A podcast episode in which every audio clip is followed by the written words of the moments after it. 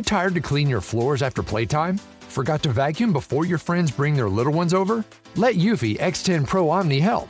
Powerful 8000 PA suction removes debris, and MopMaster dual mop pads scrub away stubborn stains with ease. Save time and keep your floors cleaner.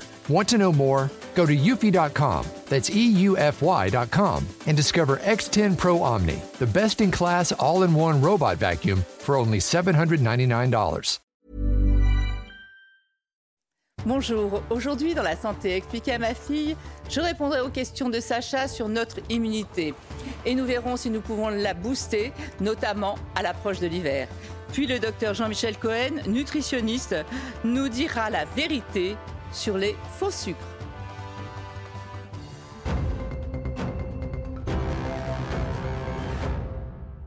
Alors Sacha, on s'intéresse à notre euh, immunité aujourd'hui. Alors c'est vrai qu'on a tous envie de la booster, de la stimuler, notamment euh, juste à l'approche de l'hiver. Alors avant de nous expliquer comment et si on peut la stimuler à l'approche de l'hiver, est-ce que tu peux nous réexpliquer ce que c'est l'immunité? En quoi ça consiste Qu'est-ce qui se passe dans notre corps? Comment ça marche? En fait, il faudrait des heures hein, pour tout ah, expliquer. Bah alors, en quelques minutes. C'est un système très très complexe, l'immunité. Euh, c'est là pour nous protéger. Hein. On peut dire, pour simplifier, qu'il y a deux types d'immunité. Il y a ce qu'on appelle l'immunité innée. Euh, qui est rapide, qui est quasi immédiate et qui va nous protéger contre tout, mais euh, pas de manière adaptée, pas de manière ciblée, tu vois, qui est très rapide. C'est quoi? La peau ta peau, elle fait partie de l'immunité. Ça te protège. Ah, ça nous protège. Eh oui, euh, la peau, les poils du nez, les poils des oreilles, la salive, les larmes, l'acidité gastrique. Comme ça, les microbes, quand ils pénètrent, hop, hop, hop, ils sont détruits par l'acidité. Mais après, il y a tout un tas de systèmes, des réactions inflammatoires. La fièvre, c'est un moyen de défense. Ça fait partie de notre immunité. Hein. C'est pour lutter contre les, contre les microbes, la fièvre.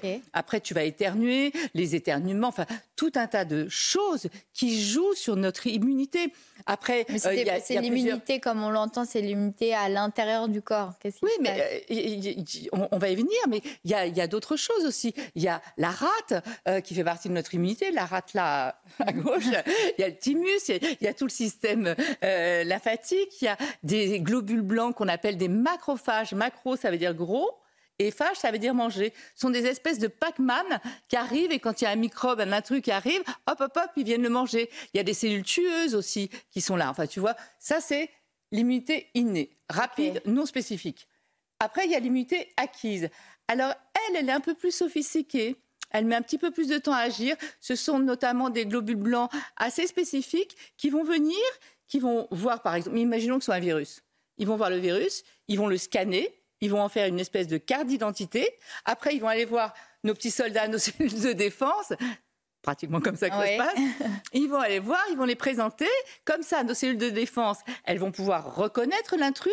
Donc là, c'est ciblé, c'est spécifique, c'est adapté à l'intrus. Elles vont pouvoir le reconnaître et surtout, elles vont pouvoir le mémoriser.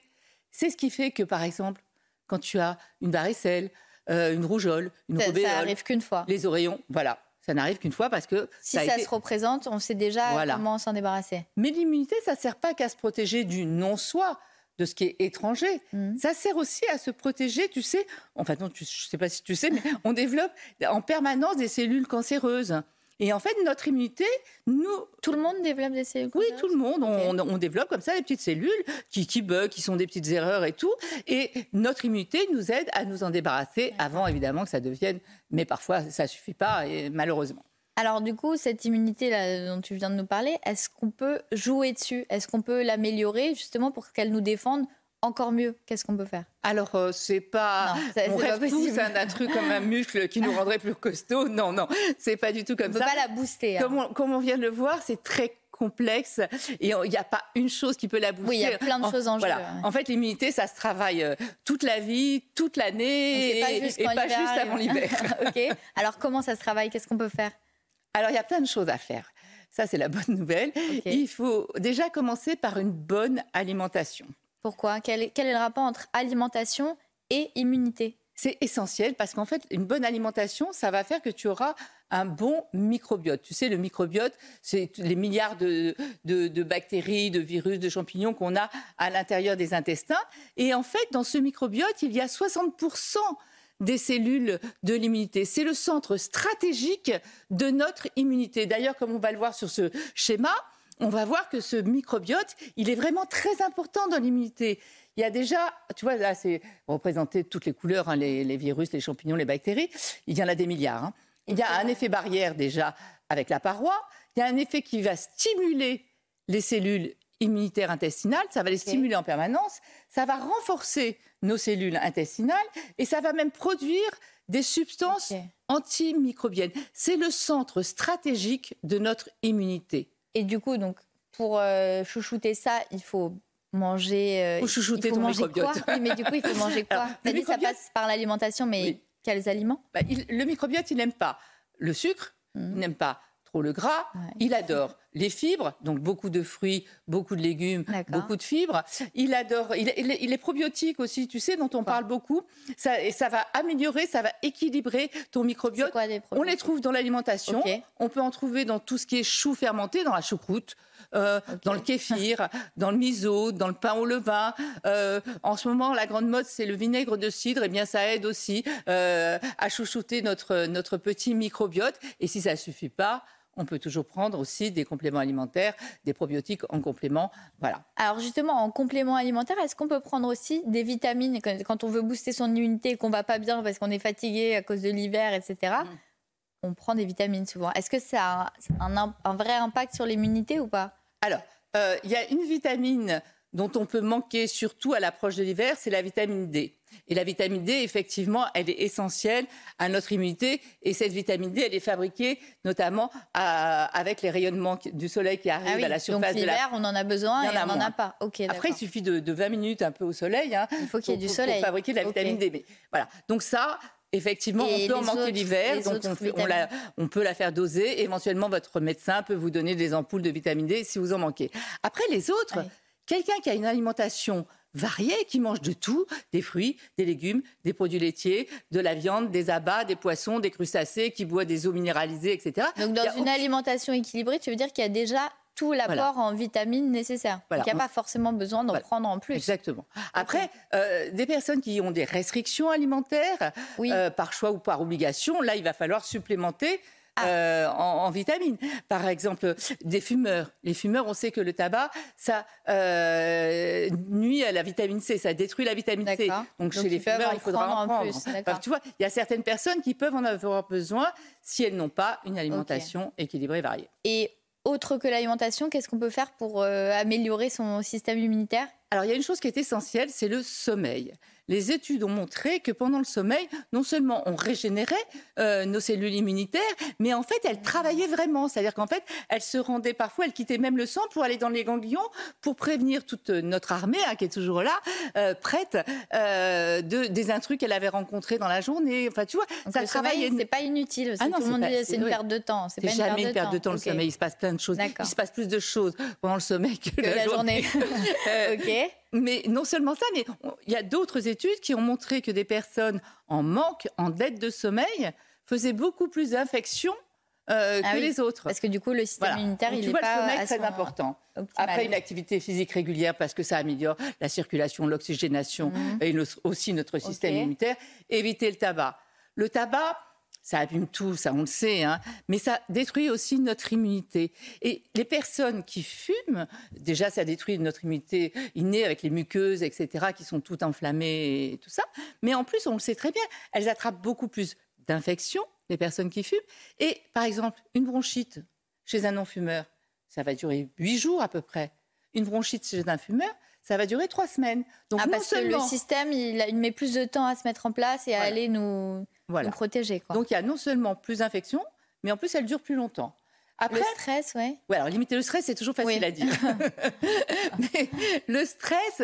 Au-delà de le limiter, ça veut dire qu'on sait que si on est fatigué ou si on n'est pas en forme, ça peut être dû au stress en fait, parce que notre système immunitaire, il est affaibli. Et une euh, des actions de justement de ce stress, c'est que le stress, tu sais, euh, on dit toujours que le microbiote c'est notre deuxième cerveau. En fait, le stress et notre cerveau euh, discutent, communiquent en permanence. Et c'est vrai que quand tu es stressé, ça va aussi déséquilibrer ton microbiote. Donc il y a ce mode d'action et puis il y a les hormones du stress, le cortisol, etc.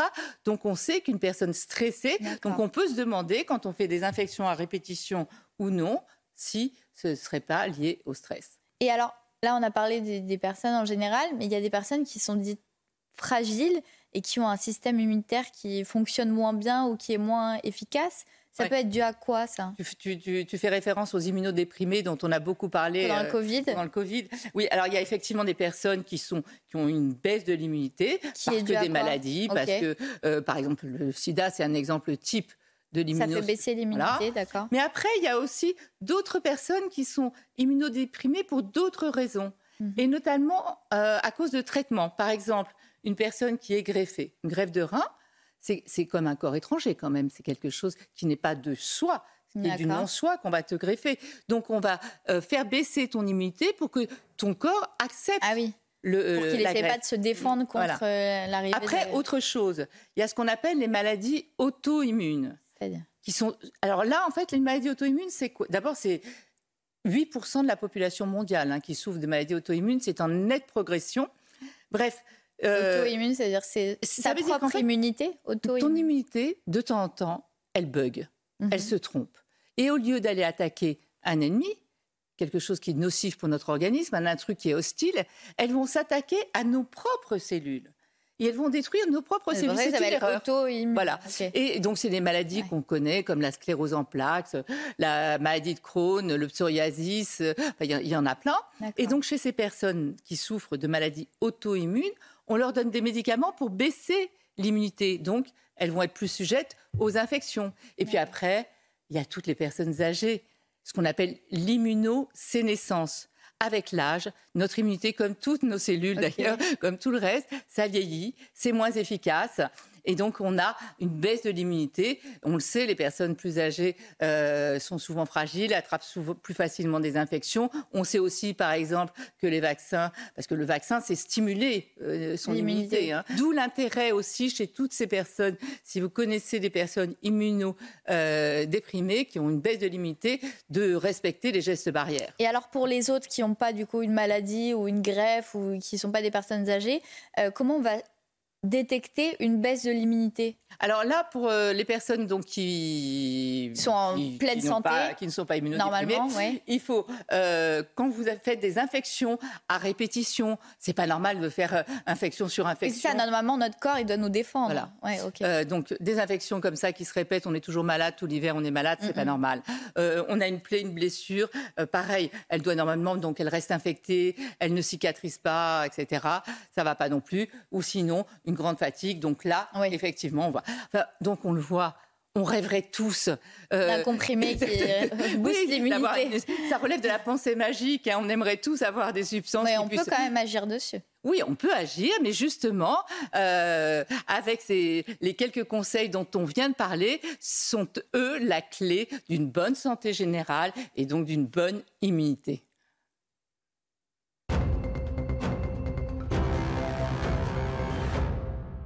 Docteur Jean-Michel Cohen, bienvenue. Je rappelle que vous êtes médecin, vous êtes nutritionniste et aujourd'hui vous allez nous dire la vérité sur les faux sucres. Déjà, on a l'impression qu'ils sont partout et comment s'y retrouver? En fait, on les appelle les faux sucres parce que ce sont des produits qui ont le goût du sucre mais qui ne sont pas du sucre. Alors vous avez deux grandes catégories. La première catégorie, c'est ceux qu'on appelle les édulcorants intenses nutritifs. Ils apportent quand même des calories. Et que vous appelez comme ça. Oui, oui. Et l'autre, les édulcorants intenses non nutritifs, c'est-à-dire que ça amène zéro calorie.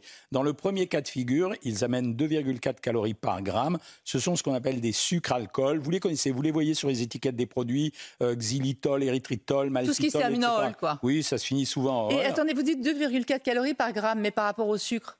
Bah, par rapport au sucre, un sucre apporte 4 calories par ah, gramme. donc c'est quand même moitié moins. Ça amène moins. En plus, ils sont moins digérés. Alors, ils ont des inconvénients, on va le voir. Parmi les deux inconvénients qu'on retrouve le plus souvent, c'est les troubles digestifs. Ça donne des ballonnements. C'est difficile à digérer parce que ce sont des sucres alcool.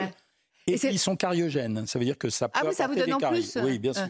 D'accord. Donc c'est moitié moins euh, calorique que le vrai sucre. Voilà. En plus, ça entraîne des troubles digestifs. Et ça entraîne des troubles digestifs parce que notre microbiote ne les reconnaît pas, c'est ça? C'est irritant pour l'intestin, donc ça entraîne des troubles digestifs. On ne se sent pas bien. Donc il y a beaucoup de gens qui combattent pas ont des douleurs abdominales, mais c'est simplement parce qu'ils consomment trop de sucre alcool. On les retrouve principalement dans la confiserie, c'est-à-dire essentiellement. Ah hein. C'est-à-dire bonbons, chewing-gum, euh, sucettes pour les enfants. C'est pas celui qu'on utilise pour mettre. Euh, non, non, non, Personne. Enfin, on l'utilise maintenant sous forme de sucre de bouleau. Le sucre de de boulot, c'est de l'érythritol. Mm. Et puis après, vous avez les autres édulcorants, ceux qu'on utilise beaucoup plus fréquemment, notamment sur le plan ménager, quand on, quand on, quand on est chez soi à la cuisine. C'est des édulcorants intenses, non nutritifs. Alors ceux-là, c'est des toutes petites molécules. Ils apportent quasiment zéro calorie par gramme. Donc ça veut dire que c'est pour ça qu'on s'en sert. C'est un peu le but du jeu. Oui, c'est devenu le but du jeu. On les a créés pour deux raisons. La première raison, c'était pour permettre aux diabétiques d'avoir un goût sucré sans avoir à la fois les calories et le sucre. Et la deuxième raison, c'était qu'on les a on a espéré que ce produit supprimerait l'envie de sucre. Mais ça, c'est l'inconvénient de ces produits, c'est qu'on conserve le goût sucré, on a toujours envie de manger du sucre. Et récemment, des études ont montré que ça pouvait, l'excès de consommation de ces produits, augmenter notre appétence pour les graisses. C'est ça la surprise. Ah et donc, mauvaise surprise on s'est retrouvé dans une situation où finalement, bon, ça permet aux diabétiques d'avoir un goût sucré, mais quelque part, ça n'a pas arrangé le problème du diabète et ça n'a pas trop arrangé l'envie de sucrer euh, des gens. mais alors, ok, moi je veux bien, mais alors qui, puisqu'on voit qu'il y en a partout, dans tous les rayons et tout, donc qui à qui doit-on conseiller d'utiliser les faux sucres? Non, on peut, les, on peut les consommer parce que c'est toujours mieux de consommer du faux sucre que du sucre. Bah oui, enfin, si, ça augmente l'appétit pour les graisses. Non, mais attendez, quand vous faites l'opération bénéfice-risque, les gens qui, par exemple, prenaient beaucoup de soda, que ce soit des colas ou d'autres sodas qui étaient sucrés. Je rappelle qu'il y avait environ 12 grammes pour 100 millilitres, c'est-à-dire dans une bouteille, vous aviez 120 grammes de sucre. 120 grammes de sucre, c'est équivalent de 30 carrés de sucre. C'était quand même un vrai problème. Donc euh, ça rend service pour les gens qui buvaient sucré, qui mangeaient sucré, etc. Mais on ne peut pas dire c'est le produit du siècle et on a révolutionné la nutrition avec ça.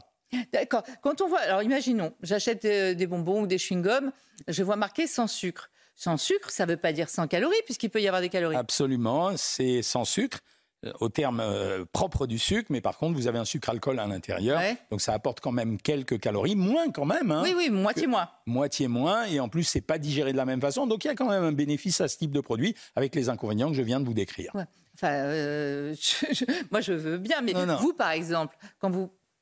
Je sais que vous n'aimez pas le mot, mais une personne qui est au régime, vous lui conseillez systématiquement d'utiliser les faux sucres ou pas? Je préfère lui apprendre à, consommer des boissons sans sucre. Pendant longtemps, on a consommé le café ou le thé juste pour la valeur du café ou du thé. Donc je préfère des gens qui prennent sans, sans sucre, tout court. Et si vraiment ils ont besoin d'un coup sucré, oui, je vais leur laisser prendre du faux sucre et je ne les contrains pas à arrêter les faux sucres. Oui, ça m'intéresse quand même. Donc vous prenez plutôt la restriction que l'imitation? Oui, si vous voulez. Hein si vous voulez. Je préférerais, moi, leur apprendre à faire ça. Mais il y a des gens qui vont me dire qu'un yaourt sans sucre, euh, sans le goût sucré, ça leur plaît pas, ou qu'un café sans le goût sucré, ça leur plaît pas. De temps en temps, ils prennent ces produits, mais les produits posent un problème aussi, dans la mesure où ils n'ont pas toujours, à l'exception d'un d'entre eux, ils n'ont pas toujours euh, le goût du sucre qu'ils aimeraient avoir. Quand vous dites à l'exception d'un d'entre eux, c'est-à-dire bah, Le sucralose, qui est apparu il y a une dizaine d'années, euh, de la marque la plus connue, mm. qui ressemble vraiment au goût du sucre et qui sucre extrêmement fort, puisque c'est celui qui a le pouvoir sucrant le plus élevé, parce que c'est comme ça qu'on dose, qu'on regarde la valeur d'un faux sucre, c'est-à-dire quel est son pouvoir sucrant. D'accord, mais je crois que vous nous avez fait un petit tableau justement où on voit, mais c'est énorme, 600 fois. Mais ça, attendez, moi j'ai toujours entendu dire que le sucre appelle le sucre. Oui, mais pas ces produits-là. Donc, donc bah, si vous avez un pouvoir sucrant qui est 600 fois supérieur, ça veut dire que notre cerveau, il va se dire oh là là, c'est super bon, c'est super sucré, etc. Il va avoir envie de sucre puisque le sucre appelle le sucre. C'est en partie ce que je disais au début, c'est-à-dire ça ne coupe pas l'envie de sucre, mais ces gens-là, les gens qui consomment ces produits, ne prennent la plupart du temps que des faux sucres. Mais cette envie sucrée est plutôt une envie de sensation plutôt qu'une envie métabolique. C'est-à-dire qu'une envie, quand vous prenez du sucre, que vous euh, sécrétez de l'insuline, vous déclenchez de nouveau le besoin de reprendre du sucre. C'est un besoin de mm. reprendre du sucre. Là, c'est surtout le goût qui vous manque. Donc c'est pour ça que vous reprenez du faux sucre. Et ça ne me dérange pas. C'est-à-dire, je voudrais pas vous donner l'impression de, de condamner ce type de produit. Non, non, non c'est quand même à l'heure pour notre cerveau. Oui, bien sûr, que c'est un leurre. Mais quelque part, regardez, le sucralose, c'est 600 fois donc vous comprenez pourquoi ça ne contient pas de calories. Avec un microgramme, vous avez le goût sucré. La saccharine, c'est le plus vieux, mais il a un goût amer, il est un peu abonné. La stevia. La saccharine, il y en a encore hmm, Très peu. il y a encore hein. des gens qui. Après, l'aspartame, on a tout, entendu sur l'aspartame. Ben, l'aspartame, aujourd'hui, il a un fort pouvoir sucrant. C'est une protéine, l'aspartame. On a beaucoup dit de choses sur lui. Il y a eu plus de 1300 études qui n'ont rien démontré. La seule étude à laquelle on peut donner une valeur Donc on l'a réhabilité oui, la seule étude à laquelle on peut donner une valeur, c'est celle qui a montré que quand on en prenait trop,